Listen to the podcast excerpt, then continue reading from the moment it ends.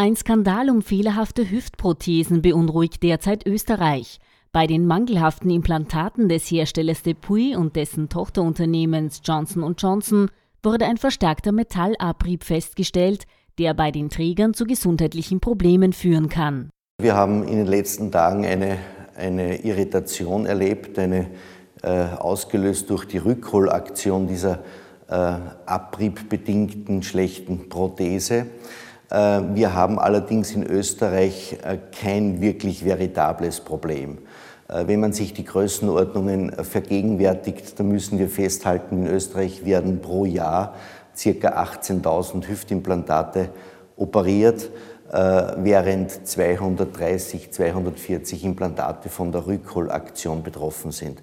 Also durchaus ein, ein eine untergeordnete Größenordnung von in etwa einem 1,5 Prozent. Betroffen sind vor allem Patienten in Vorarlberg und der Steiermark. Von den Ärzten ist nun ein hohes Maß an Sensibilität gefordert.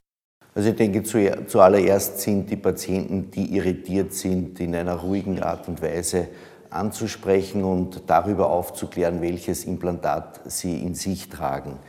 Äh, gegenüber den Patienten mit dieser Type ist meines Erachtens äh, so vorzugehen, dass man sie informiert, dass man sie zu einer klinischen Untersuchung einberuft und äh, dass man auch eine Bestimmung der Metallionenkonzentration im Blut durchführt, um zu sehen, ob hier wirklich ein, ähm, ein, ein veritables Abriebproblem vorliegt.